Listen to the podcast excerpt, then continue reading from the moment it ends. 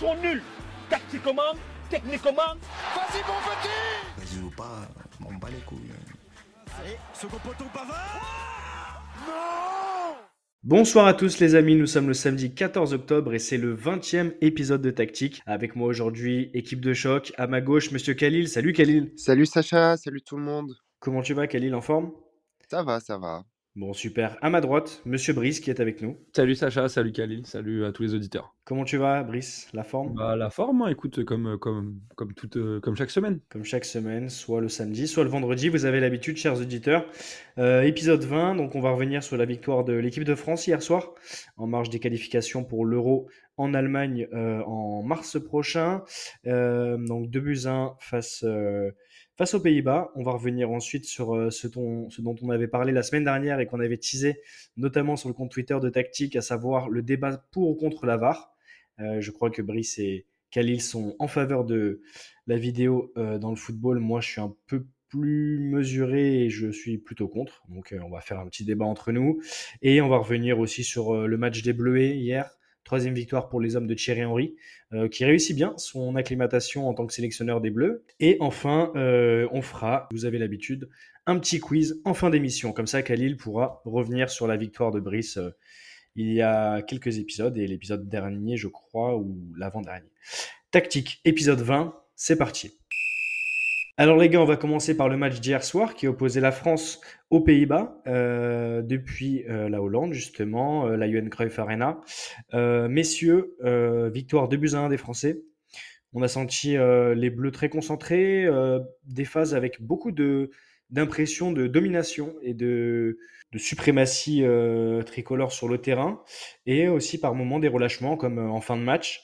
On va noter que Kylian Mbappé a inscrit un doublé, alors qu'on l'avait senti un peu plus en dedans euh, sur ces dernières semaines, notamment avec le Paris Saint-Germain, ce qui a un peu confirmé d'ailleurs Didier Deschamps hier en, en conférence de presse, alors que Luis Enrique, lui, son entraîneur au Paris Saint-Germain, avait expliqué qu'il était à 100%. Euh, en tout cas, euh, Kylian Mbappé, ça fait 42 buts en 71 sélections et il dépasse Michel Platini, même si on rappelle que Michel Platini était numéro 10 et non attaquant, comme les Kylian Mbappé, mais c'est une grosse performance de réussir à, inscrire euh, sur le noir sur blanc cette statistique en équipe de France à seulement 24 ans, je le rappelle. Messieurs, euh, je vais vous donner euh, la parole l'un après l'autre. On va commencer par toi, Brice. Euh, Raconte-nous un petit peu comment tu as vécu ce match qui nous qualifie justement pour la, prochaine échéance, à savoir l'Euro 2024 en Allemagne. Et voilà, qu'est-ce que tu, retiens de ce match? Et après, on laissera la parole à Kelly. Bah écoute, déjà, tu as très bien résumé, tu as bien posé les bases de, cette rencontre. La France a globalement maîtrisé le match. Elle s'est fait peur en fin de rencontre quand même. Face à une équipe, il faut le rappeler, néerlandaise, privée de nombreux titulaires. Donc on peut en citer quelques-uns. Il manquait euh, Memphis Depay, Cody Gakpo, Mathis de Ligt, Frankie de Jong, Steven Berghuis, oh, quelques, cadres qui ont, manqué. Ça s'est senti euh, hier à, à Amsterdam.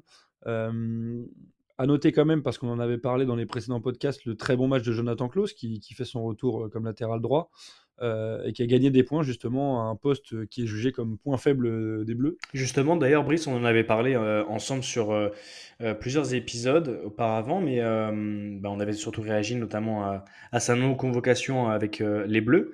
Et moi, je suis très content d'ailleurs par rapport à ça, si tu veux qu'on en parle deux minutes, mais de, Jonathan Klaus, je trouve qu'il a fait un très très bon match dans son rôle, à savoir latéral droit qui, qui est beaucoup plus offensif que, défensif, on va pas se mentir, mais très intéressant, beaucoup d'impact, et puis euh, je l'ai trouvé assez juste. Donc euh, je pense qu'on partage le, même avis sur, euh, sur Klaus qui a marqué des points, comme tu dis hier. Complètement, je pense même que ça a été le meilleur défenseur hier.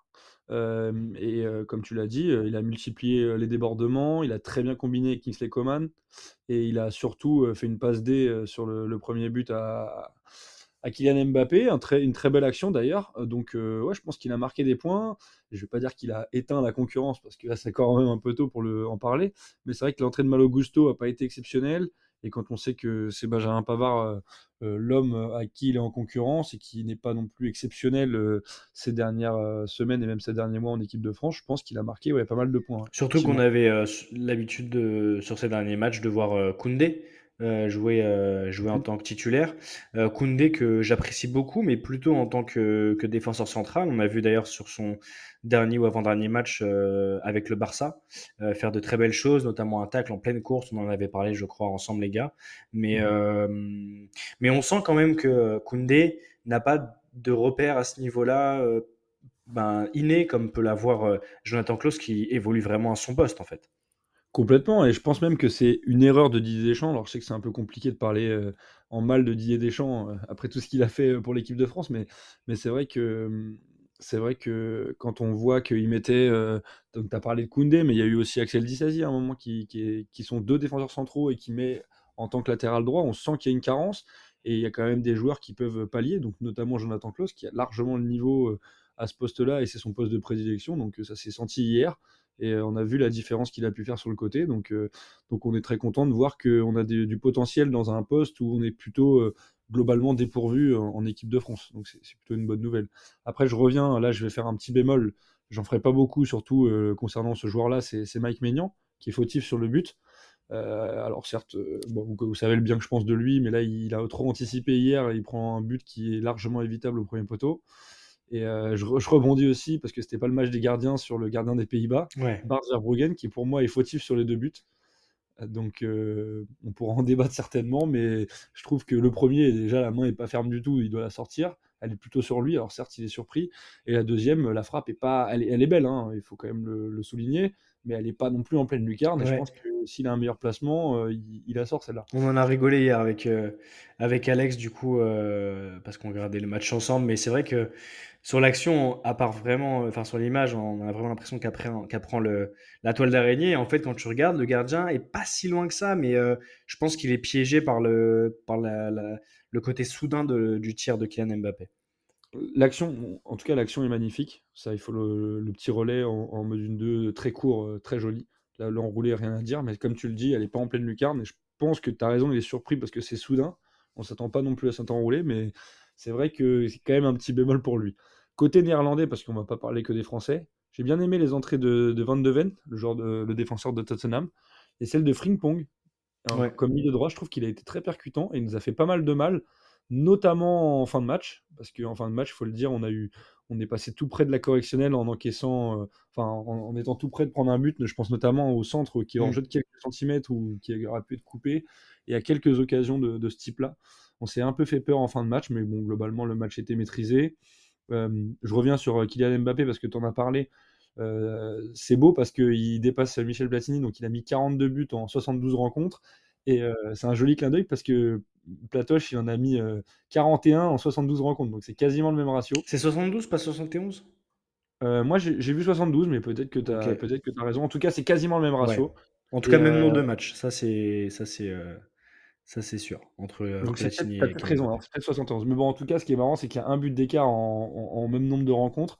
Et euh, bon, de toute façon, on sait que Kylian Mbappé va dépasser euh, le meilleur buteur de l'histoire de l'équipe de France, donc Olivier Giroud, qui, a mis 54 buts en 125 matchs. C'est seulement 12 de plus que Kylian Mbappé. Et on le rappelle, Kylian Mbappé va fêter ses 25 ans le, le 20 décembre prochain. Donc il a largement le temps de, de pulvériser ce record. Et je termine avec une petite note, c'est alors, donc je termine pas parce que je vais revenir aussi sur le match de Colomwani que j'ai pas trouvé très percutant. Euh, malheureusement, en équipe de France, euh, c'est 6 matchs, dont 5 titularisations, 0 but, 0 passe décisive. Et, euh, et aussi euh, Lucas Hernandez qui n'a pas été euh, dans la meilleure forme, même s'il a fait un match correct, mais parce qu'il jouait euh, comme défenseur central et on sait que c'est pas trop son poste, il est plutôt sur, sur le côté gauche normalement. Euh, et je termine en disant, tu l'as rappelé, que la France est qualifiée. Euh, à noter que les Bleus euh, devraient terminer dans les 5 meilleurs premiers des poules de qualification avec leur sans faute, donc ils ont euh, bah, 18 points pris en 6 rencontres, donc que des victoires. Et ça leur permettrait d'être dans la poule 1 euh, du tirage au sort de, cette compétition qui aura lieu le 2 décembre prochain à Hambourg. Je te confirme, Brice, c'est bien 72 rencontres. Donc, Michel Platini avait, marqué euh, 41 buts en 72 matchs, 72 sélections avec les Bleus et Kylian Mbappé qui arrive à 42 buts en 72 sélections. Euh, donc, euh, oui, tu l'as rappelé, euh, le, jeune Bondinois va forcément pulvériser ce record. Mais d'habitude, on avait des joueurs qui dépassaient le, le, nombre de buts marqués par Michel Platini. Je pense notamment à Griezmann, à, Olivier Giroud, etc. Mais c'était toujours sur un nombre de sélections beaucoup plus important. Du coup, en termes de ratio, Michel Platini était beaucoup plus beaucoup plus euh, en avance à ce niveau-là. Et là, c'est un des ratios les plus hauts de, de l'ère moderne. Et j'ai regardé tout à l'heure un petit peu avant en préparant euh, le podcast, et j'ai vu que, euh, à part ces deux, ces deux extraterrestres-là, donc Michel Platini et Kylian Mbappé, le joueur dans l'histoire moderne qui était plus proche de ces, de ces ratios-là, c'était Jean-Pierre Papin. Donc un, un, ancien très grand joueur aussi qui a marqué l'histoire de l'Olympique euh, de Marseille qui a gagné le Ballon d'Or. Donc voilà, qui est quand même que des grands noms euh, dans ce panthéon euh, des meilleurs buteurs de l'histoire d'équipe de France. Que des grands noms, et c'est là qu'on mesure aussi la, force de Michel Platini, à, savoir ces statistiques-là en étant numéro 10, en étant meneur de jeu et porté vers l'avant, certes, mais, mais vraiment en comparaison avec Kylian Mbappé qui joue vraiment en attaque et, et Papin qui était un buteur, c'est quand même des statistiques euh, impressionnante. Khalil, euh, on va revenir avec toi justement euh, sur bah, cette qualification, cette qualification pour, pour l'Euro 2024 en Allemagne à partir de mars prochain. on a appris aussi les qualifications du Portugal, l'Espagne aussi est qualifiée. Qu'est-ce que tu penses justement de l'équipe de France euh, au moment où on se parle par rapport au match qu'on a vu hier. Si tu veux revenir aussi sur la rencontre, c'est tu as carte blanche. Et surtout, est-ce que tu vois, euh, on est un petit peu en projection là bien sûr, mais est-ce que tu vois l'équipe de France comme favori euh, pour le prochain Euro en Allemagne, Khalil? Ah oui, pour moi c'est clairement l'un des favoris de l'Euro 2024. D'abord. je voudrais commencer par féliciter l'équipe de France pour cette qualification 100% mérité, il n'y a pas de débat là-dessus. ensuite, ben, je salue aussi le grand match de Kylian Mbappé hier, qui, on le rappelle, qui est devenu le nouveau capitaine des Bleus. Ensuite, pour revenir au match, alors moi je pensais que ça allait être beaucoup plus compliqué que cela, puisque les Pays-Bas restent quand même coriaces à domicile mais en regardant le match, d'hier, on était littéralement et là je reste, objectif et je rejoins, Brice, là-dessus, on était au-dessus d'eux, que ce soit en attaque, au milieu de terrain ou encore, en défense. Je pense qu'on s'est imposé, sans trop de difficultés et qu'on reste, quand même, sur une très belle performance avec, 6 victoires en 6 matchs, de groupe. donc on se qualifie, tout en étant, 1 même s'il nous reste deux matchs qui compteront pour du beurre, bien sûr, puisque la qualification est assurée. Donc, pour résumer, l'équipe de France a bien préparé son match d'hier face aux Pays-Bas. L'équipe de France a bien maîtrisé son match face aux Pays-Bas. L'équipe de France a bien gagné son match face aux Pays-Bas. Et l'équipe de France sera bel et bien l'un des favoris en Allemagne pour l'Euro 2024. Super, Khalil. Maintenant, c'est vrai, hein, je reviens sur ce que disait Brice tout à l'heure. dommage pour les Pays-Bas d'avoir été autant ouais, amoindri avec euh, ces blessures-là. On avait Coman, euh, le sélectionneur, euh, qui, qui, avait justement évoqué le nombre de matchs importants et qui causait déjà beaucoup de blessures alors qu'on est seulement en octobre, donc au début de saison pour les joueurs. Mais, mais de toute façon, on est, ce sera un débat qu'on sera, qu'on sera amené à, à, faire et à refaire sur le, le nombre de rencontres, messieurs. Euh, cette année, je pense, euh, dans Tactique, avec euh, bah, des matchs qui s'ajoutent un peu plus à chaque fois. on peut penser notamment à, l'arrivée de nouvelles compétitions, comme on en avait parlé avec l'arrivée de la Ligue des Nations. Mais c'est clair que les, organismes bah, prennent cher dans un football où tout va beaucoup plus vite, où les impacts sont beaucoup plus sont beaucoup plus pas les pas les pas les comment dire pas les impacts physiques entre joueurs hein. j'entends que que, que c'était beaucoup plus rude avant en termes de jeu. Mais euh, ce que je veux dire, c'est euh, la répétition des efforts, euh, les vols avec des matchs qui sont délocalisés. Donc, donc à suivre aussi. Et puis, et puis je pense que c'est quand même très rare d'avoir autant de blessés dans une sélection début octobre. Sur ce genre d'échéance. Brice, tu voulais euh, réagir à ce niveau-là? Ah, complètement, bah, c'est une vraie problématique. Et puis, euh, tu fais bien de le rappeler, tu as parlé de la Ligue des Nations, mais il y a aussi euh, la Coupe du Monde. Parce que quand on. Alors, il y a deux points pour la Coupe du Monde, mais il y a le premier point où c'est organisé dans différents continents. Donc, je te laisse imaginer les, heures de vol dont tu as parlé. Ça, c'est sûr que ça va faire des trajets à rallonge et puis bah, ça va impacter forcément les performances des joueurs. Donc ça, ça, c'est une première chose. Et la deuxième chose au niveau de la Coupe du Monde, c'est que le format change et qu'il y a de plus en plus d'équipes qui l'intègrent. Donc il y a de plus en plus de matchs à disputer et donc de voyages.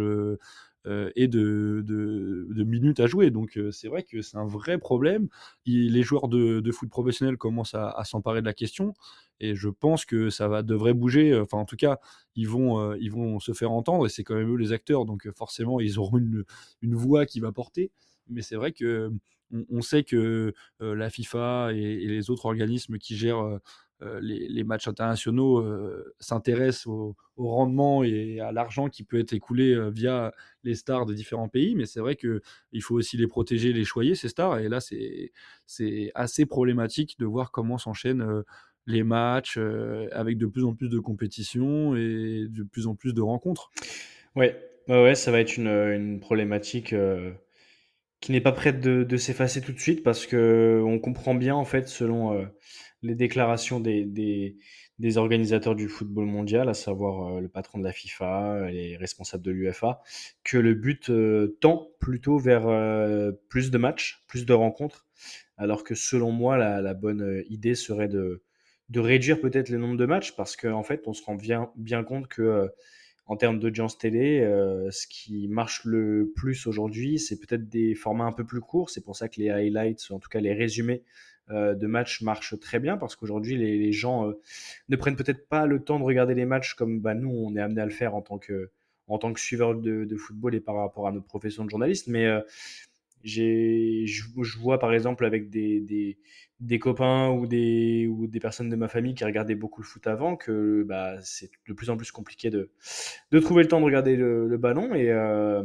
et, on est amené à avoir cette NBAisation de, du, football avec euh, des, peut-être des pay-per-view, peut-être euh, des, des mi-temps achetés, pas forcément la deuxième. Enfin, c'est, c'est vrai que là, on, tend vers quelque chose qui qui n'est pas, je pense, optimal. Je pense que réduire le nombre de matchs, ça crée aussi de la rareté et ça permettrait justement d'avoir euh, des, des, audiences et un suivi plus régulier du, du football, euh, Brice et Khalil. Mais, mais, tu fais bien d'en parler parce que ça rejoint euh, notre, notre sujet de discussion, le, le prochain gros sujet sur la VAR, c'est que les diffuseurs ont un rôle très très important maintenant dans, dans, beaucoup de sports, mais surtout dans le football, avec l'argent qui en découle.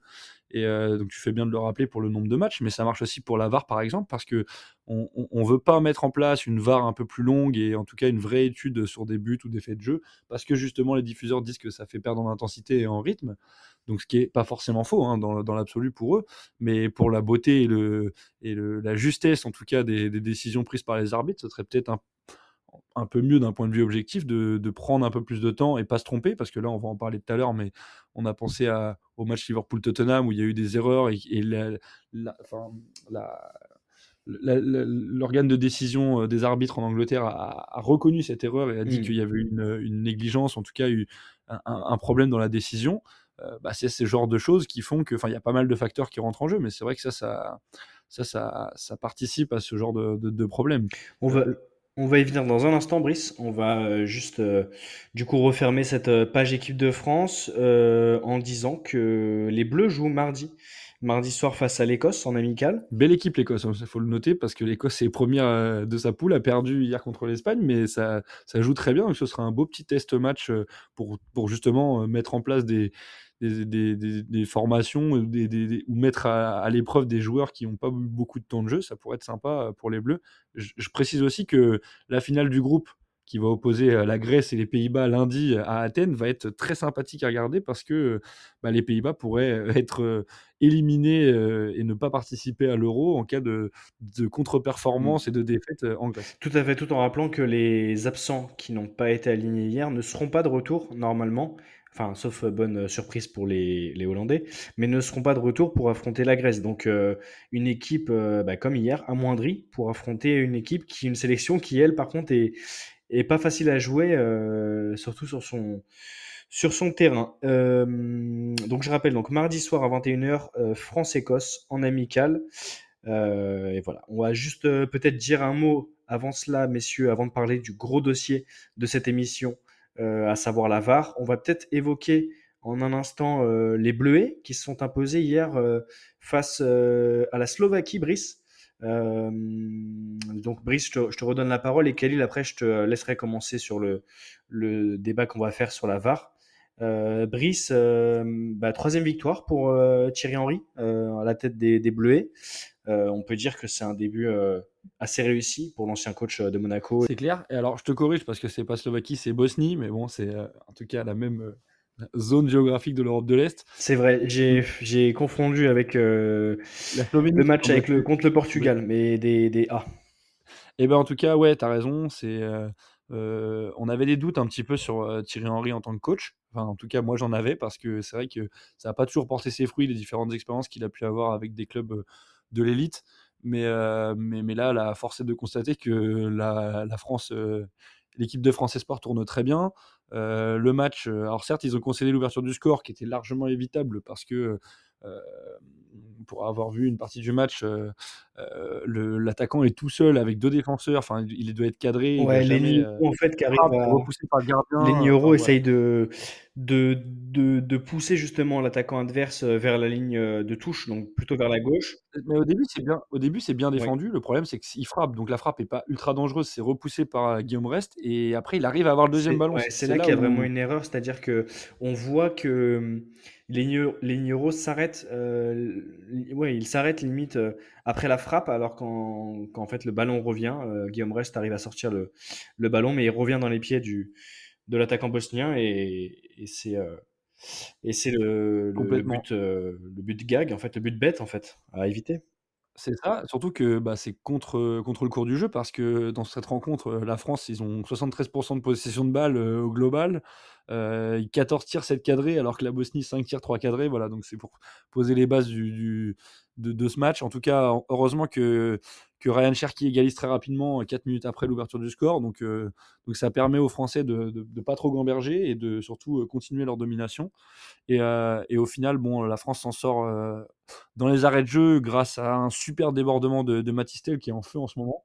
Et, qui met un centre très très tendu, donc Arnaud Calimundo qui marque de façon peu académique, mais en tout cas euh, euh, qui fait le geste juste parce que le centre n'est pas facile à négocier. Et, euh, et 2-1 pour la France, la France qui continue son sans faute, 6 points en deux journées. Le petit bémol, c'est Désiré Doué qui, prend un, deuxième carton jaune et qui prend un rouge à la 96e. Sur sa première euh, sélection, en plus, si je dis pas de bêtises pour euh, Désiré Doué. Euh, je crois que tu as raison, ouais. Je crois que tu as raison. Ouais, je confirme. C'est ça, c'était sa première sélection.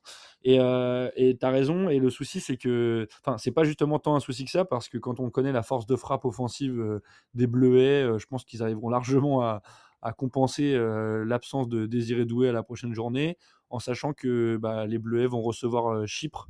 Ouais, mardi. exactement, ce sera mardi, donc normalement c'est une victoire facile qui devrait se dessiner parce que Chypre, bah, c'est un point pris en deux matchs et c'est très compliqué pour l'équipe chypriote qui vient de prendre 3-0 à domicile contre la Slovénie qu'on a battu 4-0. Donc logiquement, ça devrait le faire.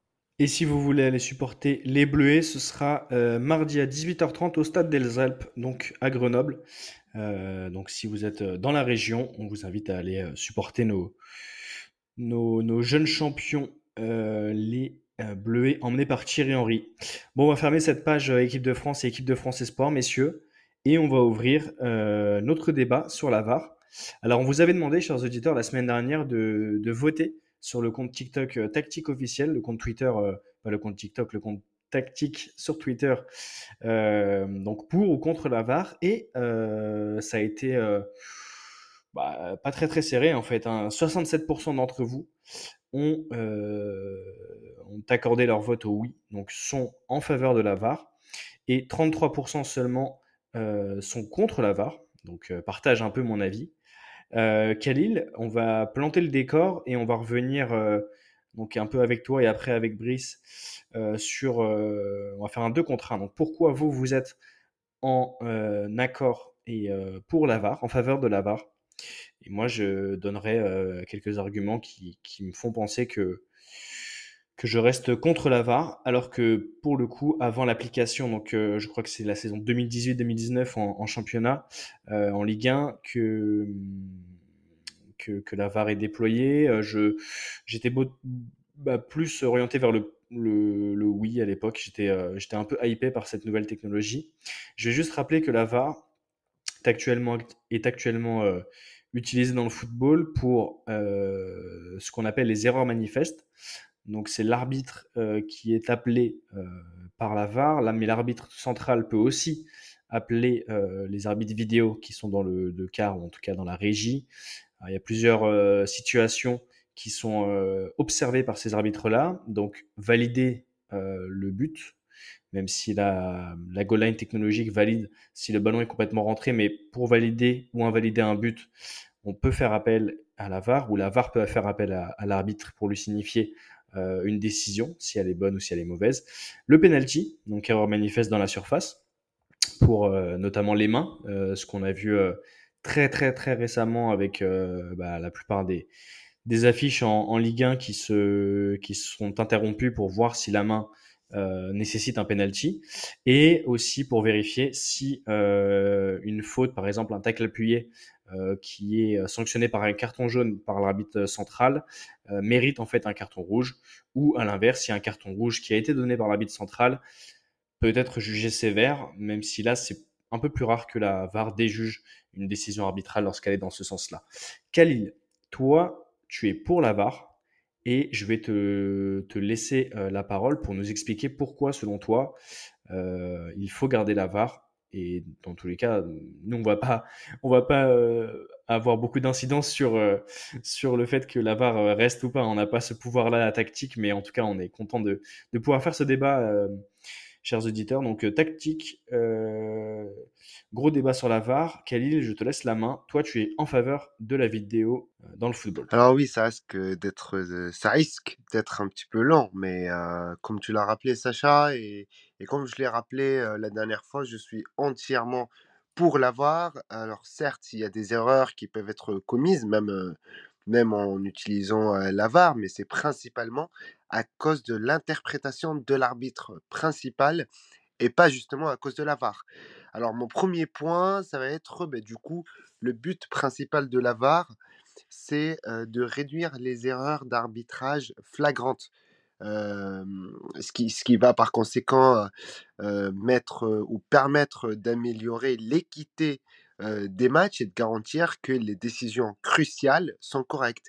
Et donc, ça évite que des buts qui sont marqués sur hors-jeu ou précédés par des fautes non sifflées soient accordés. Le deuxième point, c'est que cette technologie permet aussi de réduire les injustices dans un match, que ce soit en termes de penalty non sifflé ou de carton rouge non mérité ou l'inverse. et donc, avec, avec la VAR, l'arbitre peut revenir sur l'occasion et regarder les images et accorder le penalty s'il est mérité. Troisième point, et moi j'en suis convaincu que la VAR peut dissuader les joueurs de simuler des fautes ou de commettre des actes répréhensibles, puisque ben, du coup, au, fond d'eux, les joueurs savent que toutes les actions qui se déroulent sur le terrain sont filmées et, donc les erreurs peuvent être examinées par la VAR et sanctionnées. Et, et mmh. quatrièmement, je termine avec ça, la VAR offre une certaine transparence. C'est-à-dire que lors d'une action, on a par exemple un joueur qui chute dans la surface, vous allez avoir tout le stade qui va se lever pour demander un penalty qui n'existe pas, bah, du coup, sauf qu'il n'est pas possible quand on est quand on est dans un stade de visionner les images en ralenti et de voir si c'est une simulation ou si c'est une vraie chute. Or, quand on est chez soi et qu'on est devant la télévision et qu'on regarde le match, eh bien, vous allez avoir le ralenti à la télé. Donc, ça va permettre aussi aux téléspectateurs de se faire sa propre décision et de comprendre aussi celle qui va être prise par l'arbitre. Après, s'il est en faveur de celle-ci ou pas, c'est pas le problème de la VAR. Khalil, on a très bien compris tes arguments. C'était plutôt clair, plutôt limpide, mais moi, je vais te prendre à contre-pied parce qu'en fait, je pense que tu m'as donné euh, dans tes arguments euh, le bâton pour que je puisse te battre. Euh, alors, tu m'as parlé tout au départ de, de l'interprétation de l'arbitre, à savoir que pour toi, la VAR permettait de réduire les injustices. Et tu as aussi dit quelque chose qui était assez intéressant, je trouve, sur le fait que les joueurs se savent filmer. je veux dire, pas que euh, sur les caméras du diffuseur, mais bien par rapport à la VAR, et que ça dissuaderait euh, justement, euh, bah, on, peut dire, des coups, répréhensibles, ou des attitudes, ou des débuts de bagarre, ce genre de choses. On va prendre cet exemple-là. Alors moi j'ai un exemple très concret, on va revenir sur le dernier match du Paris Saint-Germain en Ligue des Champions. Là, je te donne juste des exemples, ce n'est pas des règles où, ça s'applique sur des moments T. Et je vais revenir sur le coup dont on avait parlé la semaine dernière, euh, messieurs, euh, sur Ougarté. Euh, par le, je me rappelle plus exactement quel joueur de Newcastle avait, avait donné le, coup de poing hein, finalement au niveau du, bas du crâne et de la nuque de d'Ougarté sur le repli. Alors, Khalil, pour revenir à ce que tu disais sur l'image déjà et sur l'interprétation de l'arbitre, là je voudrais savoir pourquoi, selon toi, euh, la, VAR a laissé passer ça, puisque tu me dis, enfin tu nous expliques euh, que euh, la VAR permet justement d'enregistrer les images et, de, donne les moyens à l'arbitre central de ne pas laisser passer ce genre ce genre d'action.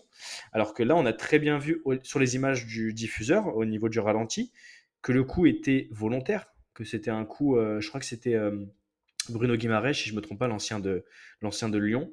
Euh, on voit très bien que c'est un coup de frustration. Je ne veux pas dire que c'est un attentat, c'est pas un attentat, mais c'est un coup de frustration. Et dans ce cas-là, pourquoi l'arbitre central n'a pas jugé nécessaire de répondre à la VAR Est-ce que la VAR l'a appelé? C'est ça le problème que je pointe moi avec l'utilisation de la vidéo, c'est qu'en fait, on ne sait pas ce qu'il se passe. Euh, à défaut de l'arbitre euh, en rugby, et je sais que Brice en avait parlé la semaine dernière parce qu'il suit aussi beaucoup le rugby et en cette période de Coupe du Monde, euh, c'est intéressant de voir les, différents arbitrages par rapport au sport. Mais l'arbitre, on entend ce qu'il dit. Il y a un micro sur lui et Brice, tu me confirmeras après, je te donnerai la parole à ce niveau-là. Mais à chaque fois qu'il y a une décision arbitrale dans un match de rugby, il y a dialogue avec les deux capitaines et ça c'est très très clair. Euh, les autres joueurs ne parlent pas avec l'arbitre, c'est avec les capitaines. Et il y a une explication qui est donnée auprès des, protagonistes euh, sur euh, le revisionnage. Là, on regarde parce qu'il y a peut-être une passe en avant. Enfin, voilà, on transpose au foot, mais là, on regarde parce qu'il y a eu une main dans la surface ou parce que.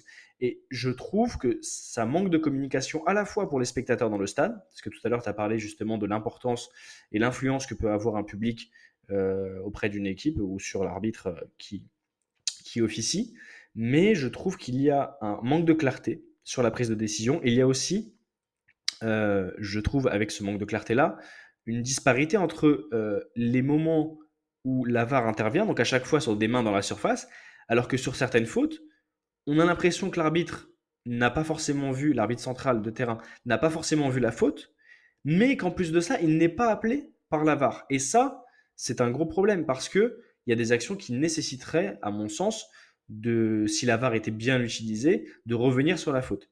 Et je vais revenir sur un, dernier point avant de te relaisser la parole, Khalil, et ensuite, Brice, tu nous, expliqueras euh, euh, ton point de vue à ce niveau-là. Mais tout à l'heure, Khalil, quand tu parlais justement de, de, la vidéo, t'expliquais en quelque sorte que ça donnait encore les, un peu plus d'outils euh, à l'arbitre central pour prendre les meilleures décisions et, euh, et, justement euh, ne, pas avoir de, détails superflus et du coup d'aller vraiment à l'essentiel, de prendre la bonne décision. Mais en fait, la VAR ne change pas euh, ce, pouvoir de décision qu'a l'arbitre. Et c'est pour ça que moi, je, je signe, je préfère un arbitre qui se trompe plutôt qu'un arbitre qui se trompe, qui est corrigé par, par d'autres arbitres qui sont sur une vidéo, mais euh, qui n'ont pas, avec les images arrêtées et le ralenti, la même interprétation que l'arbitre qui voit l'action en live. C'est-à-dire que euh, il y a certaines actions où peut-être que le carton rouge est un petit peu trop sévère, mais si l'arbitre sur le moment, avec euh, en vitesse réelle, a, jugé que l'action, enfin que, le, le, tacle par exemple pouvait être dangereux, eh ben, je pense que c'est une bonne chose de laisser sortir le, joueur qui a commis cette faute. À défaut d'une interprétation qui est vue après, euh, qui n'est pas vue en direct, puisque les images ralenties sont tout le temps différentes, et, euh, sur lesquelles on peut toujours dire oui, mais là, il lui prend pas la cheville, ou là, il n'est pas vraiment blessé. C'est la même situation pour moi que l'arbitre central qui prend la décision de mettre un rouge parce qu'il se rend compte que le joueur adverse est blessé. Donc, Ali, je te laisse répondre euh, à ça. Et, euh, et, ensuite, Brice, nous, donnera son avis euh, par rapport à, à l'utilisation de la VAR dans. Ouais, euh, je vais te répondre alors sur plutôt le but de Dan Burn qui aurait dû être refusé. Enfin, c'est ce que j'avais dit la dernière fois et c'est ce que tu nous dis, euh, Sacha, euh, aujourd'hui. Donc tu, tu parles du, du, du, but où, la, où, il y a, où il y a une main exactement, offensive exactement, qui n'est pas, qui pas sifflée euh, sur l'action, donc le but est validé, exactement. et qui n'est pas re, repris par la VAR euh, après la vérification. Exactement. Alors, il y a deux explications à cela. La première, qui est plutôt logique et qui est au goût de tout le monde, c'est que la VAR n'a pas été regardée aussi loin au démarrage de l'action et donc c'est pour ça qu'ils n'ont pas vu la main. On est d'accord? Donc c'est pour moi ce n'est pas un problème lié à la VAR mais à l'interprétation et aux arbitres de la VAR. Mais la VAR, elle n'y est pour rien. Est-ce que tu es d'accord avec moi là-dessus? Je suis ouais. Après et pour et réponds-moi maintenant sur euh, sur euh, plutôt sur le, le, coup de poing euh, enfin en tout cas sur le sur le geste de Bruno Guimaraes sur sur Ugarte parce que là pour le coup je trouve que la la VAR a moyen de de revenir sur la main euh, offensive, ce qui amène le but euh, de Newcastle, le deuxième but ou le troisième but, j'ai plus en mémoire euh, l'ordre des, des buts, mais qui, qui intervient sur le, sur le but de, des Anglais.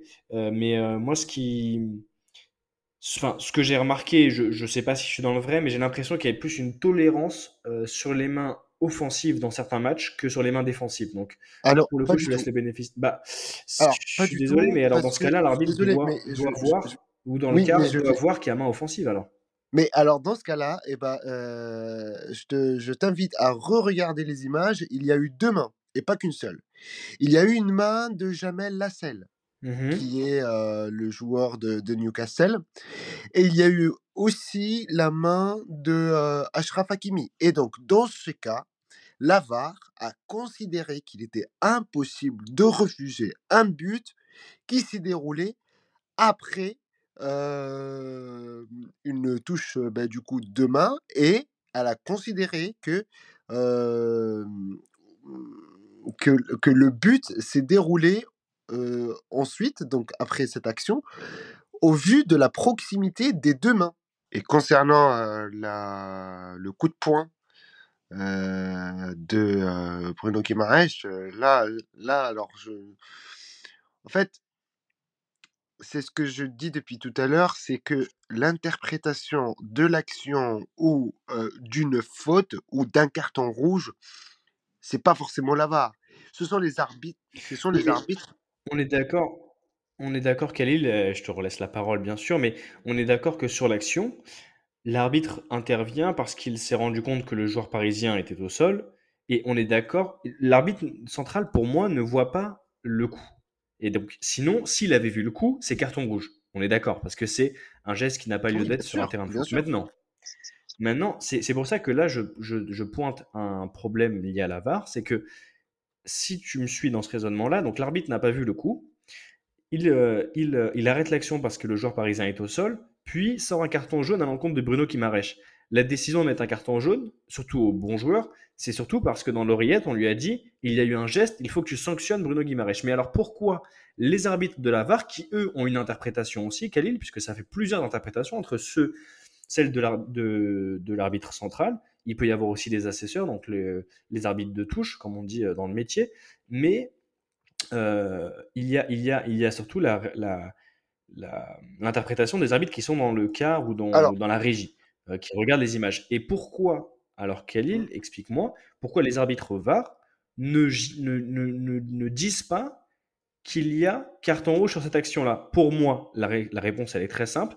C'est que les images sont vues au ralenti et qu'au ralenti, peut-être que c'est moins impressionnant que sur l'action en direct. Et peut-être que euh, ils ne veulent pas, et ça c'est mon opinion personnelle, ils ne veulent pas en tant qu'arbitre VAR interférer sur le pouvoir de décision que peut avoir l'arbitre central. Et selon moi, c'est un problème qui est lié à la, qui est, qui est lié à la vidéo. Euh, Sacha, tu, là, tu es, plutôt euh, dans des interprétations. Enfin, euh, moi, j'ai juste envie de dire que oui. Alors, moi, si j'étais arbitre, en tout cas, j'aurais mis le carton rouge. Je m'en foutrais complètement de la VAR et, des arbitres qui sont derrière la VAR. Après, ce, que, ce, que, ce que je sais, ce que j'ai entendu dire, bah, du coup, en, regardant les matchs sur Bein et tout, c'est que les arbitres, et Brice, tu me diras si je me trompe, mais j'ai l'impression que l'arbitre, ils ont, comment dire, en fait, c'est, il, faut que le carton rouge soit mérité en dernier record. Oui, au dernier recours. Mais ce que je veux dire, oui, en dernier recours, mais là, c'est que si, si ça reste de la violence et que ça reste très hard, forcément, ça mérite un carton rouge. Là, je, suis désolé, mais là, je vais, et après on laisse la parole à, Brice, mais je vais juste conclure par ça sur cette action-là. Selon moi, s'il n'y a pas la VAR, l'image, enfin l'action est, est, vue par l'arbitre de, de, touche, enfin l'arbitre, comment dire pas secondaire, mais l'arbitre qui, prend justement toute la, deuxième moitié de terrain, euh, euh, donc du côté de, l'action, donc euh, sur le but du, du Paris Saint-Germain. pour moi, s'il n'y a pas la vidéo, l'arbitre côté appelle l'arbitre central et lui signifie qu'il y a eu un coup, et dans ce cas-là, je suis sûr que l'arbitre central sort le carton rouge d'office. Alors que, à la vue des images, et après l'interprétation des arbitres qui sont dans le corner euh, de la VAR, eh bien, ils jugent que c'est un carton jaune et pas un carton rouge. Alors, mon cher Brice, euh, je vais te laisser euh, la parole pour, pour exprimer ton avis sur la VAR. Toi, tu es comme Khalil, tu es en faveur de la vidéo dans le football et tu as sûrement plein d'arguments qui pourront essayer de me convaincre. Bah écoute, euh, c'est très euh, intéressant. Déjà, votre petit débat sur euh, un petit peu ciblé sur ce fait de jeu Newcastle, Newcastle PSG avec le, le, coup de coude ou je sais pas trop comment on peut appeler ça. En tout cas, ouais, la petite manchette quoi. C'est ça, un fait répréhensible qui aurait mérité carton rouge. Ça, on est tous d'accord là-dessus. Euh, sans être forcément partisan, euh, parce que c'est le PSG qui joue. Hein, euh, on a dépassé ces clivages et, ces, et, ces, et, ces, réunions juste franco-français, mais en gros. Ouais, là, c'est surtout que c'était un des derniers matchs des, des, clubs français. Tout le monde a vu, en tout cas, je pense que que... donc on, sait très bien de prendre Ouais, et puis, à, et puis à Lens, il n'y a pas eu vraiment de. de, de non, l'arbitrage a été bon. Même contre le match de Rennes, ça a été des matchs plutôt, plutôt bien arbitrés, donc on n'avait pas ce genre de. C'est clair, mais en tout cas, pour, du, coup, du coup, je vais rebondir sur votre fait de jeu. Moi, je suis d'accord avec toi, Sacha selon moi, c'est même pas à l'arbitre euh, central de prendre cette décision, c'est aux trois arbitres qui sont dans le camion de la VAR, parce qu'ils ont clairement la possibilité de regarder l'action alors à temps réel, avec les ralentis. Et franchement, euh, alors à vitesse réelle, on est tous d'accord, il y a carton rouge. Et même avec les ralentis, euh, je suis désolé, mais il y a carton rouge. Et puis surtout que c'est la seule, enfin, sur cette action-là, il n'y a rien d'autre qui se passe. Il n'y a pas de, y a pas à checker s'il y a un hors-jeu ou s'il y a un but. Donc euh, le, seul fait de match à, gérer à ce moment-là, c'est ce potentiel coup de coude qui mériterait carton rouge. Donc selon moi, c'est à eux de, gérer ça. Ça doit être géré rapidement. Des fois, on se demande un petit peu ce qu'ils font dans le camion parce que ça met très longtemps alors que c'est eux qui doivent alors je suis d'accord avec toi aussi sur un autre point, c'est que je pense qu'il y a une, certaine peur qui s'installe, dans le sens où ils n'ont pas envie de déjuger l'arbitre central, mais, c'est à eux justement d'avoir le dernier mot, logiquement, puisqu'ils ont les, images sous les yeux euh, et, qu'ils ont tous les angles possibles et qu'ils sont trois pour pouvoir euh, euh, juger d'un fait de match. Donc c'est quand même assez triste. Et d'ailleurs, comme tu l'as dit, et j'en avais fait le parallèle la dernière fois, au rugby, ça prend trois minutes hein, pour savoir s'il a bien aplati, s'il n'y a pas eu en avant, c'est trois minutes. Hein. Oui, alors qu'en plus, les actions sont beaucoup plus compliquées à décortiquer. Euh, je prends l'exemple d'un ballon qui est, euh, qui est checké, euh, voir s'il a été aplati dans, dans l'embut adverse. des fois, il y a 5, 6, 7 mains, deux bras, une cuisse qui cachent l'image, mais les arbitres arrivent très clairement à, à distinguer la situation. Et c'est pour ça, donc là, on va revenir sur cette action-là, Brice. Mais donc, selon toi, c'est du coup aux arbitres qui sont dans les arbitres de la VAR de, euh, de signifier à l'arbitre euh, qu'il y a carton rouge. Maintenant, la question, c'est aussi de savoir quelle a été la décision prise. Et ça, nous, on n'a pas d'informations là-dessus. On peut en avoir sur certains matchs euh, après la rencontre, justement, ou dans la presse, il y a une déclaration. Mais là, le fait de ne pas avoir d'équipement aussi de l'arbitre, on ne comprend C'est clairement là où je te rejoins, j'ai pas eu le temps d'y arriver, mais je suis complètement d'accord avec toi, c'est de mettre euh, une totale transparence et de mettre les arbitres avec un micro, comme tu l'as dit au rugby, c'est très clair. D'ailleurs, aucune décision n'est contestée. Euh, ça se passe très bien, pourtant c'est des Golgoth qui jouent et qui pourraient, euh, s'il y avait un coup de sang, voilà, partir en vrille, et c'est pas du tout le cas. c'est un sport très propre à ce niveau-là, au niveau de l'arbitrage et au niveau des, joueurs. Il n'y a aucun souci. Euh, c'est très très. Euh, enfin, je trouve que c'est expliqué de manière pédagogique. Parce que là, on regarde la Coupe du Monde en ce moment, même les néophytes comprennent assez rapidement euh, comment sont prises les décisions, puisque comme tu l'as dit, il y, a un micro et c'est voilà, l'arbitre s'exprime clairement, il, convoque les deux capitaines, c'est expliqué pourquoi il y a un carton jaune, un carton rouge, un essai annulé ou pas, et voilà, c'est réglé. Et, ça évite, je pense aussi, un autre problème qui serait euh, de, certains débordements qui pourrait y avoir dans les stades.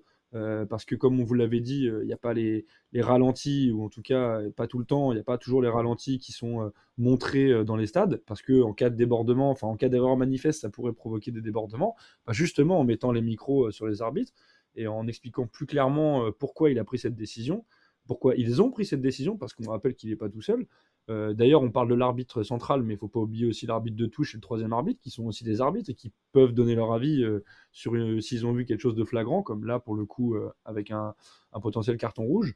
Donc, il y a déjà les arbitres de terrain, et je pense que les arbitres qui sont dans le camion doivent aussi permettre de. Enfin, avec autant d'arbitres, c'est quand même incroyable qu'on n'ait pas une décision claire et nette et qu'on n'ait pas, comme tu l'as dit, une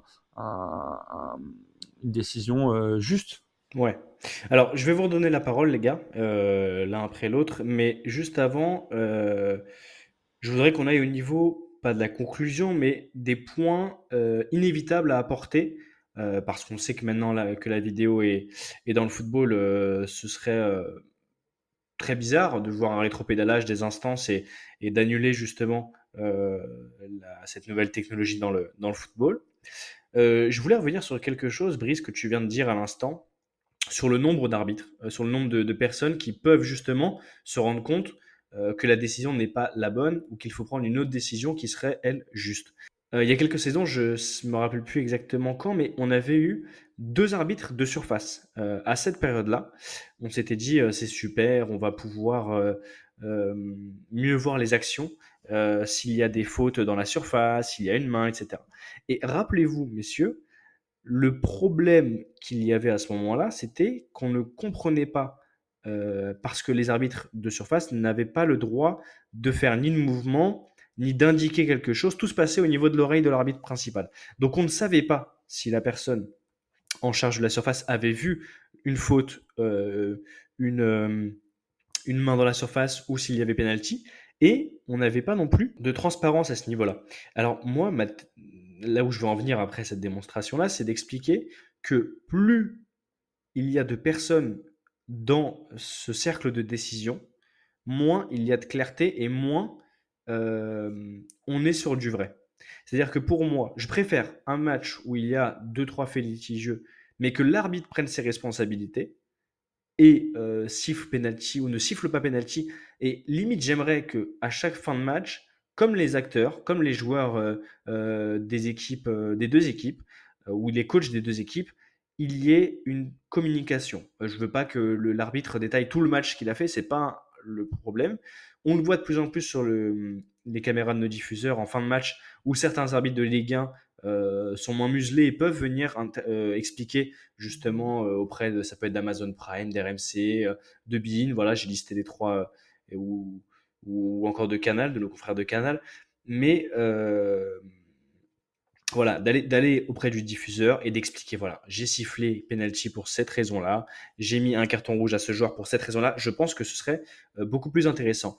L'autre point que je voulais aborder avant de vous relaisser la main pour euh, cette deuxième salve d'arguments, messieurs, c'est que selon moi, les les, le temps perdu euh, est préjudiciable sur le match, sur le contenu du match. Euh, je vais prendre un exemple. Bon, là, on a parlé du PSG tout à l'heure.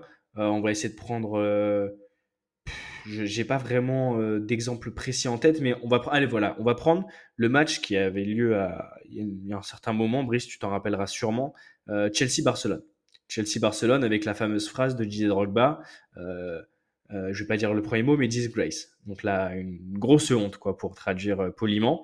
Euh, pour rappel, c'était euh, donc le un match de demi-finale de Ligue des Champions, si je dis pas de bêtises, entre l'équipe anglaise et l'équipe espagnole. Et le Barça s'était imposé avec un but à la fin de d'André Iniesta, alors qu'il y aurait dû y avoir des pénaltys sifflés en faveur de Chelsea et, et un début accordé par le Barça n'est n'est pas valable ou il y a hors-jeu. Enfin bref, en tout cas, on va revenir sur ce, match-là. Je suis persuadé qu'avec la vidéo, il y aurait eu aussi des erreurs et que le fait de revisionner l'image pendant 2, 3, 4 minutes, bah, ça aurait tué encore un peu plus le rythme du match qui était d'une intensité folle à l'époque. Euh, on va revenir sur. Euh, je vais reprendre un exemple. Bon, moi, vous savez que, chers auditeurs de tactique, que je suis euh, supporter parisien depuis la naissance. Et on va revenir sur l'un des plus gros scandales, selon moi, euh, à savoir la remontada, euh, qui, je le rappelle, n'est pas euh, justifiée uniquement par les, par les erreurs d'arbitrage. Je pense que le, le PSG avait, le, avait le, la tête au fond du, du seau et que le Barça en a bien profité et a su, euh, notamment grâce à Neymar à l'époque, euh, appuyer là où ça faisait mal. Mais je, je, je préfère, et je vous le dis honnêtement, euh, je préfère une défaite euh, comme celle-là sans la VAR qu'avec la VAR. Parce que j'ai la plus grande certitude, avec la plus grande certitude, je vous l'annonce, messieurs, s'il y avait eu la VAR à ce moment-là, il y aurait eu quand même penalty euh, de Thomas Meunier sur Neymar. Il y aurait eu quand même euh, penalty euh, sur, euh, sur euh, je me rappelle plus exactement d'autres actions, mais il n'y aurait sûrement peut-être pas eu penalty sur André Di Maria. Ça, on n'en sera pas sûr. C'est mon intime conviction. Mais euh, voilà, tout simplement, euh, pour, vous, pour vous préciser ma pensée, plus il y a de personnes dans le, le, la dernière prise de décision, euh, plus c'est le bazar. Et plus c'est compliqué de comprendre réellement la décision qui est, qui est prise. Donc pour moi, euh, je préférerais aujourd'hui que la VAR ne soit plus dans le football. Mais c'est mon avis. Khalil? Eh ben, écoute, euh, moi je pense, euh, j'ai bien expliqué pourquoi j'étais en faveur de la VAR et que, euh, et que je, en fait, je, là, à l'heure actuelle, en tout cas, j'imagine pas euh, le football faire euh, euh, marche arrière et, et, euh, et suspendre Ouais. euh, la VAR. Après, bien sûr, il y a eu des exceptions, bien sûr qu'il y a eu des erreurs, bien sûr qu'il y a eu des buts qui n'auraient pas dû être encaissés ou accordés, euh, bien sûr qu'il y a eu euh, euh, des cartons jaunes qui devaient être euh, cartons rouges plutôt. Après, franchement, si on prend Si on prend, si on prend le, con- le, contenu, le- l'ensemble, tu trouves que ça reste marginal et qu'il y a plus de bons que de mauvais. Exactement. Bon, on a, on a, on a C'est compris. Khalil. Euh, Brice, je vais euh, euh, donner un dernier euh, élément en- qui te permettra de réagir en plus. Et ensuite, je te laisserai faire la synthèse de, de, de tout ça. Et messieurs, mesdames, messieurs les auditeurs de Tactique, ensuite on arrivera sur le quiz de fin d'émission. Brice, je voulais revenir sur un point avant de te laisser la parole. C'est le hors-jeu. Pour moi, c'est très clair. Le hors-jeu peut être vérifié par l'arbitre euh, de touche. Euh, dans le cas, euh, on va prendre l'exemple du match de Liverpool, tiens. Dans, dans certains cas, les deux joueurs sont sur la même ligne et le hors-jeu se joue à une demi-épaule, une, le, bout du menton ou le nez de Zlatan, pour faire une petite blague euh, à- sur notre euh, Suédois euh, national. Mais moi, j'ai un souci avec cela. Le plus dur dans le football, c'est de marquer des buts. Dans le cas où les deux pieds, enfin les pieds des deux joueurs, donc à savoir l'attaquant ou le défenseur, sont sur la même ligne, pour moi, il n'y a pas de hors-jeu. C'est normalement, euh, il devrait y avoir une priorité à l'attaque à ce niveau-là. Je répète bien, hein, si les pieds et si les, si c'est vraiment juste le haut du corps ou le bout de l'épaule ou le bout du nez, tu sais, comme on a l'habitude de voir sur les images zoomées, zoomées, zoomées avec les lignes bleues et rouges euh, en première ligue, selon moi, euh, c'est impossible, même pour la VAR, de dire qu'à tel moment précis, l'épaule était devant. Donc, pour moi, ça doit être jugé au niveau des pieds, au moment où la balle est sortie euh, du pied du passeur notamment, et il devrait y avoir, selon moi, une priorité à l'attaque. Brice. Ben écoute, tu fais bien de me parler de ça parce que c'est une très belle passe D. J'allais, j'allais en parler. J'allais parler de hors-jeu parce que je suis euh, assez d'accord avec toi. Euh, je trouve ça assez euh, grotesque euh, de siffler hors-jeu pour, comme tu l'as dit, euh, un orteil ou je sais pas ce qui peut dépasser euh, euh, un bout de doigt. Bref, des choses qui n'ont pas euh, de conséquences, je trouve, directes parce que c'est anti, euh, anti-football. Et tu l'as bien rappelé. Euh, normalement, il devrait y avoir, un, selon moi, un avantage à l'attaque pour ce genre de, situation. Et je suis d'accord avec toi. Mais justement, euh, en fait, selon moi, on devrait juger, comme le dit l'article 11 des lois du football, une erreur manifeste. Et quand c'est un doigt ou un orteil de pied ou un nez, comme tu as dit, ou ce que tu veux, euh, il ne devrait pas y avoir hors-jeu et on ne devrait pas être pointilleux au millimètre près euh, et donner la- l'avantage à l'attaque. Euh, je trouve que la VAR euh, est très très fixe sur cette idée-là, c'est-à-dire que si un tout petit bout qui dépasse ou quoi, et ben le but n'est pas accepté. Pour moi, ça devrait corriger seulement un hors-jeu flagrant, alors peut-être pas de plus d'un mètre, mais en tout cas vraiment flagrant. Après, à, à discuter euh, la distance exactement de ce qu'on appelle un hors-jeu flagrant, mais euh, et pas revenir sur un hors-jeu qui se joue à une orientation de bras ou, ou à une- un mouvement. Voilà. Euh, je pense que je suis d'accord avec toi sur ce coup-là. Euh, et selon moi, d'ailleurs, en fait, c'est tout le problème global de ce, qu'on- ce dont on est en train de parler, c'est que la VAR, c'est pas le problème, mais c'est bien l'utilisation qu'on en fait qui est le problème. Et, euh, et, et je termine là-dessus, c'est que euh, par exemple, je pense que c'est important, comme on l'a dit tout à l'heure, sur un carton rouge ou euh, comme la situation de Newcastle PSG ou, le match dont tu as parlé, qui est, assez honteux en 2009 sur la demi-finale retour entre Chelsea et le Barça, parce que l'arbitre avait fait euh, globalement n'importe quoi selon moi, euh, sans être partisan pour l'une ou l'autre des équipes. Il y a eu beaucoup de faits de jeu où il s'était trompé, et là, il, aurait pu, aurait pu intervenir sur beaucoup de faits de jeu. Je pense que sur des hors-jeux, ce n'était pas forcément le cas. Là où il s'était beaucoup trompé à l'époque, c'est sur des potentiels penalties ou des, des Ouais, fautes. on se rappelle de- du tirage de maillot sur Drogba, Ah, je crois, euh, sur une action. Ouais. il... Et, et d'ailleurs, la phrase de Didier Drogba qu'on répétera pas et que tu as annoncé Mm. en amorce est, est complètement euh, alors justifié. Je sais pas si on peut le dire, mais en tout cas, on comprend ça. Ah bah oui, en étant joueur de, de foot, peu importe le niveau, on comprend la, euh, l'énervement qu'il peut y avoir à la fin d'un match, surtout dans ce genre de On cadre. rappelle également qu'il avait laissé un temps additionnel euh, plus qu'à rallonge et euh, qui avait permis à la fin Iniesta de mettre le but qui qualifie le, le Barça en finale. Donc, et que d'ailleurs Mm. le, le Barça avait gagné cette finale, si je dis pas de bêtises. Donc voilà, c'est quelque chose qui a, qui a, qui, qui a été fondamental, qui a des intérêts économiques énormes. Donc là, je suis désolé, mais si on avait pris le temps 2-3 minutes, alors je suis d'accord avec toi que ça aurait peut-être cassé un peu le rythme.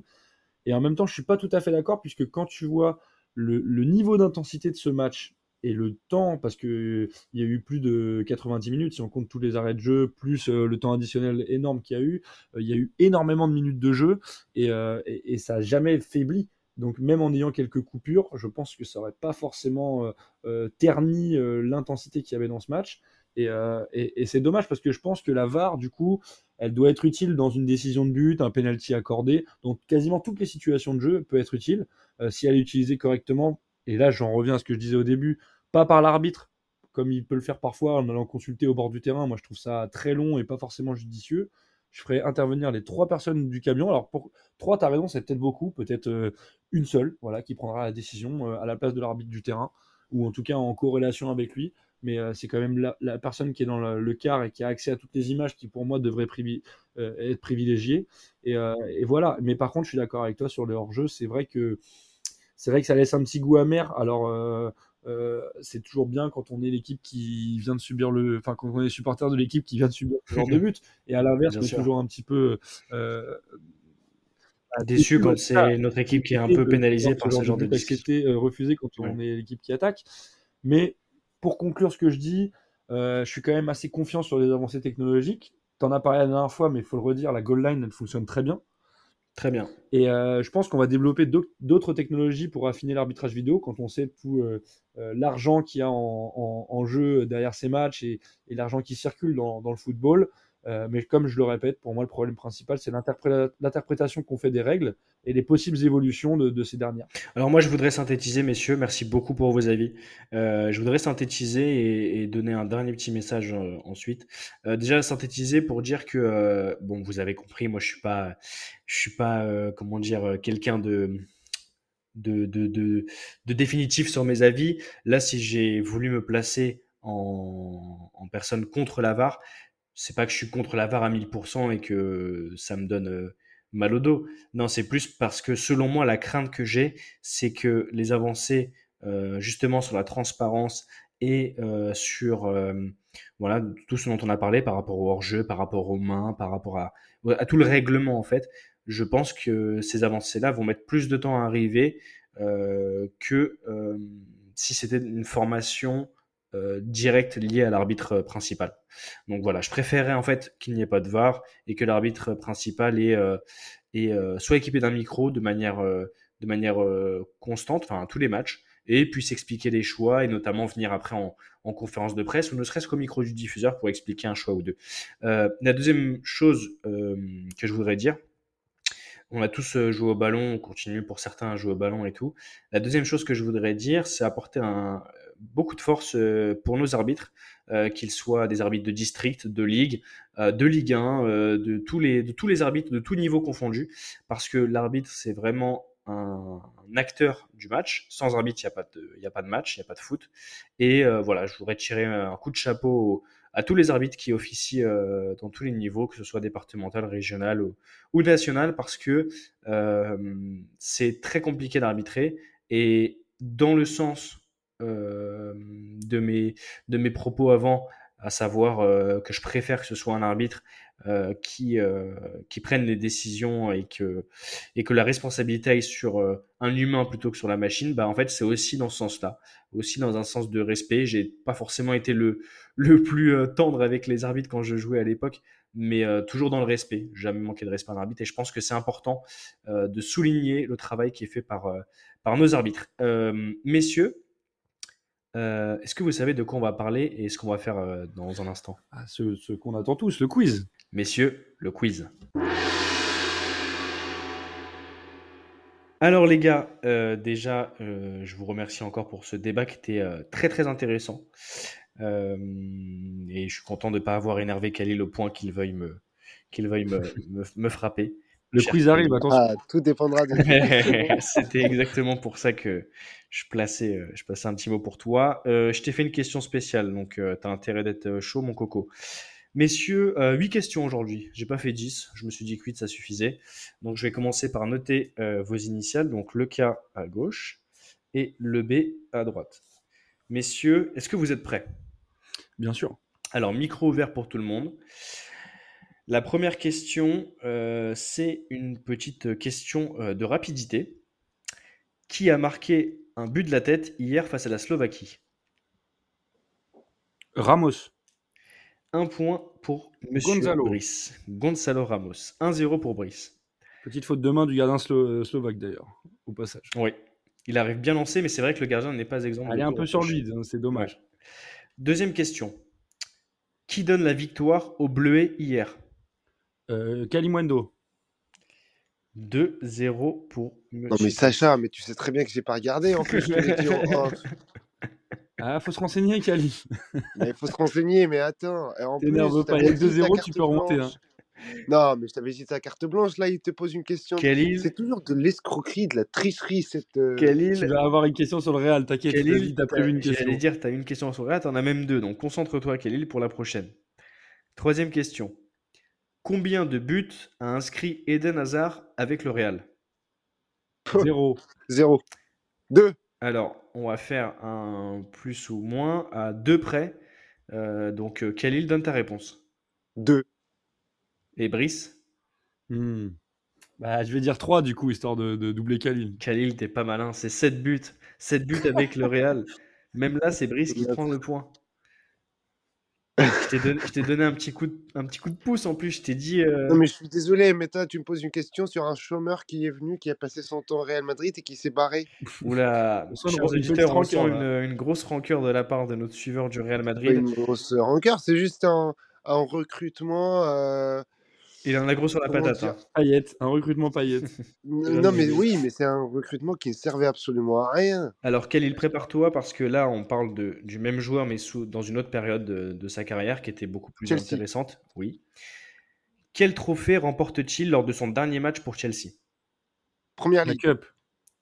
Non, Ah, la Ligue des Champions. non. La Carabao ou je sais pas quoi là. La Carabao Cup Non, Ah, le... la Coupe des Confédérations? Non. Avec Chelsea. La Coupe d'Afrique? Non, avec Chelsea, avec Chelsea. vous m'avez Ah, cité, vous la m'avez cité euh, la Ligue des Champions, c'est pas loin. La Ligue Europa. La... Ouais, la Ligue Europa. Ah Ouais. ouais, putain, j'avais zappé qu'à l'époque, ils Ouais, étaient... euh. Brice, euh, 4-0. Khalil, là, euh, si tu marques pas les 4 prochaines questions, c'est compliqué. hein. Tu dis la Coupe d'Afrique, tu dis non. Ben oui, mais oui, c'est pas la Coupe d'Afrique. c'est la Ligue Europa. Bon, euh, on va refaire un petit clin d'œil à, à nos adversaires d'hier soir. Euh, messieurs, qui est le meilleur buteur de l'histoire des Memphis Pays-Bas? De paille. Non, De, de quoi? Non, le meilleur buteur Van de l'histoire des Pays-Bas. Non, Van Nistelrooy. Euh, Oui, c'est Van Nistelrooy, oui. non, c'est pas lui. Bergkamp. Non, Putain. C'est c'est pas. Euh, ah, ah, ah, Robben Non, Van Persie. oui, Robin Ah, Van Robin. Persie. Le Robin. Alors, Oh, purée. Euh, question, allez, je te la, je te la triple, Khalil, si tu arrives à me sortir le, le, le nombre de buts qu'il a mis? Sinon, c'est, ce sera à Brice de donner la réponse. Combien de buts a-t-il inscrit pour, euh, pour euh, petite aide? Combien il, de a, matchs? il, a joué en, il a joué 102 sélections avec euh, les Pays-Bas. Hmm. Combien de buts pour Van Persie?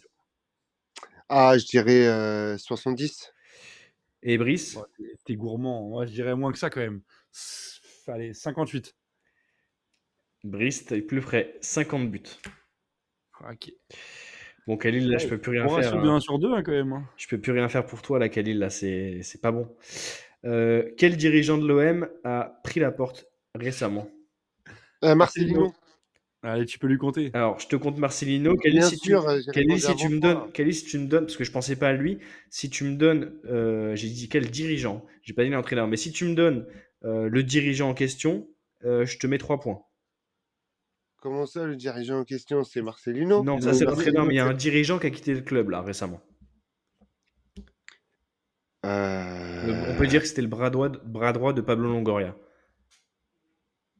Ribalta? Oui, 3 points. Et voilà 1, 2, 3. Bravo, Et du coup, ça fait sur l'OM. 1, 2, 3, 4, 5, 6 Wow. pour Brice, 4 pour Khalil. L'OM. Vous imaginez bien que la dernière question vaut 3 points. Toi, tu veux te faire un copain. Alors, là, c'est euh, le tout ou rien.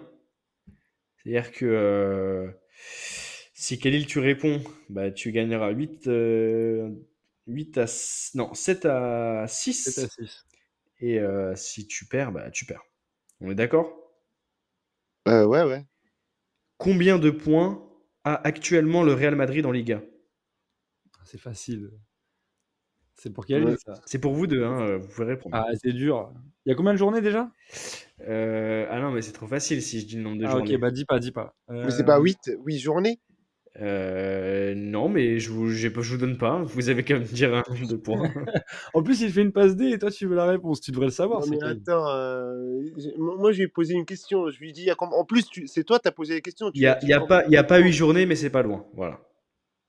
Il n'y a pas eu Il me journée. faut une réponse, messieurs. Il me faut une réponse. Brice ou Khalil Qui veut répondre en premier? Moi, je dirais. C'est dur. hein. Comment ça, c'est dur? Hein, C'est dur, c'est dur. hein. 18 points. Khalil 18 points, non, c'est pas 18 points, c'est impossible. On les a dépassés, les 18 points. Euh, Alors, il me semble qu'on est dans la vingtaine. Ouais. Combien tu Mais c'est, c'est euh, en fait, je sais, c'est soit 22, soit 23. Bah réponds. Parce qu'on fait, on a, on a, Je te demande Bah, pas de me raconter ta vie. Je te demande de me répondre. Oh là là, mais c'est, mais c'est impossible quand même de Ah, si discuter tu avec prends pas le chiffre exact, tu prends pas les 3 points, frérot. C'est ça. Donne-moi donne, donne-moi un chiffre, Khalil. Je veux pas un ou 23, je dirais 23. Khalil, c'est pour 23. toi parce que c'est 24 points. Et comme Et je voilà. suis joueur, je vais sortir une question de mon chapeau. Ah, merci. Donc là, on a égalité, Khalil et Brice. Je vais sortir une, euh, une question de mon chapeau. Donc, Oh, euh, 22, c'était Gironne. en attendant, je vous laisse faire un peu de, de beatbox ou de, ou de, ou de ch- de chanter une petite chanson. non, bougez pas, je vais trouver. euh, je vais trouver. euh, Ah oui, c'est super ça. Bougez pas. Euh, euh, euh, Quel est l'hymne du Real Madrid?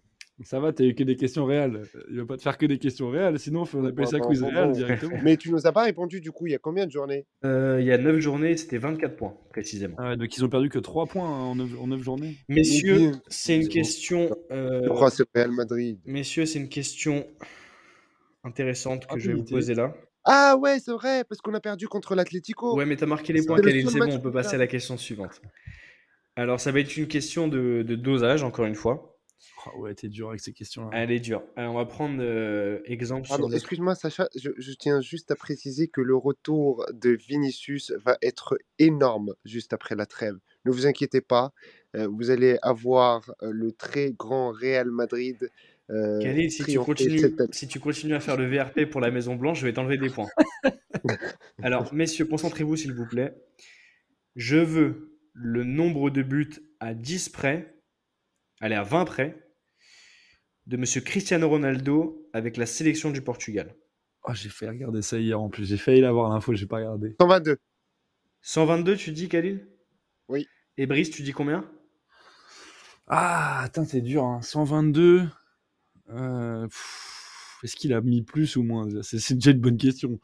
Euh, Combien de matchs déjà Il a dû en faire un un bon 200. Ouais, tout juste. 202, il a fait. De quoi? 202 Non, 202 matchs. Moi, je dirais moins de Ah. 122. Du coup, ça me paraît énorme d'avoir mis deux buts par sélection. Euh, 114, allez. Et c'est une victoire de Khalil. 125 buts pour Monsieur Cristiano Oh, Ronaldo en Bien vu. 202 matchs. Je crois Le que vrai Khalil, Madrilène. je crois que Khalil n'a jamais Ouais, été aussi près d'un plus ou moins. triches pas, Brice, tu perds.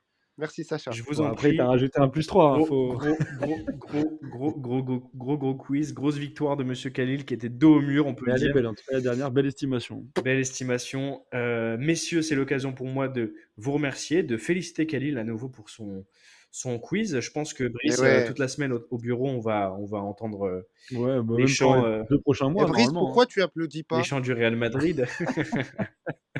Tu veux pas que je me prosterne non plus Non, non, je veux juste que tu et tout. Merci messieurs en tout cas pour cette très très belle émission. Euh, chers Merci Sacha auditeurs, pour tes questions très pertinentes. Euh, chers auditeurs, vous nous retrouvez, euh, vous le savez, sur Twitter où Didou continue de poster du contenu. Là, on va avoir pas mal de pas mal de, de petites, de petites vidéos, de petits messages, de petits, de petits contenus à l'approche de la prochaine journée de, de Ligue 1 qui interviendra Sacha vendredi euh, prochain, à partir de vendredi prochain. Khalil, oui. Sacha, je, je tiens juste à rappeler que euh, Cristiano Ronaldo était l'un des meilleurs joueurs du Real Madrid. D'accord. Khalil, euh, je vais devoir te retirer ta victoire si tu continues sur cette un Là, là, c'est plus parce que dire les auditeurs sont témoins et qui savent que j'ai gagné. T'es incorrigible. Bon, messieurs, en tout cas, merci beaucoup pour cet épisode. Merci, Khalil. Ben, merci à toi et merci à Brice euh, le perdant et, et merci à tous nos éditeurs euh, qui, nous, qui nous écoutent. Merci à toi, Brice. Eh ben, merci à toi d'avoir laissé gagner Khalil et merci à Khalil pour, pour sa première victoire. euh, bravo. Putain, tricheur. Euh, on se retrouve la semaine prochaine. Euh, D'ici là, continuez à suivre le foot, à kiffer le foot, à manger du foot, à boire du foot, à rêver de foot, à pleurer foot et à dormir foot. C'était Tactique, épisode 20, samedi 14 octobre. Ciao, ciao